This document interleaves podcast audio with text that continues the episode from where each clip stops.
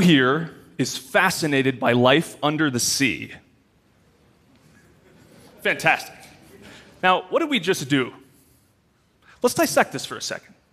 The simple action of an individual raising a hand led many others to do the same.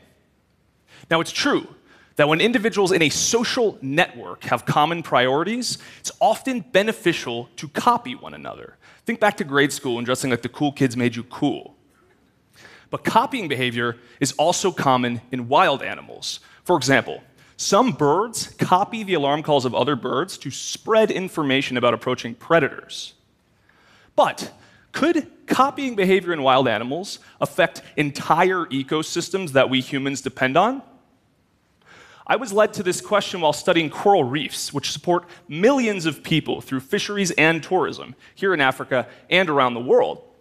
But coral reefs depend on fish that perform a critical job by eating algae.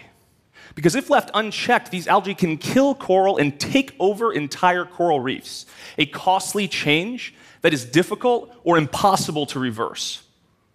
So, to understand how fish may prevent this, I spy on them while they're eating algae, which can be difficult for them to do in open parts of the reef exposed to predators, some of which, on rare occasion, appear to realize I'm watching them.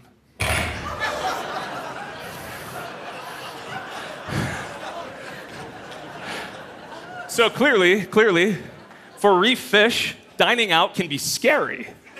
But I wanted to understand how these fish do their job in risky situations. So, my colleagues and I put massive video camera stands in a coral reef to remotely monitor entire feeding grounds that produce a lot of algae but are exposed to predators. And this perspective from above shows us the feeding behavior and precise movements of many different fish, shown here with colored dots. And by analyzing thousands of fish movements to and from feeding grounds, we discovered a pattern. These fish, despite being from different species and not swimming in schools, were copying one another, such that one fish entering these dangerous feeding grounds could lead many others to do the same. And fish stayed for longer and ate more algae when they were surrounded by more feeding fish. Now, this could be happening because even simple movements by individual fish can inadvertently communicate vital information. For example, if even one fish sees a predator and flees, this can alert many others to danger. And a fish safely entering feeding grounds can show others that the coast is clear. So, it turns out that even when these fish are different species, they are connected within social networks, which can provide information on when it's safe to eat and our analyses indicate that fish simply copying other fish in their social network could account for over 60% of the algae eaten by the fish community, and thus could be critical to the flow of energy and resources through coral reef ecosystems. But these findings also suggest that overfishing, a common problem in coral reefs, not only removes fish, but it could break up the social network of remaining fish, which may hide more and eat less algae because they're missing critical information.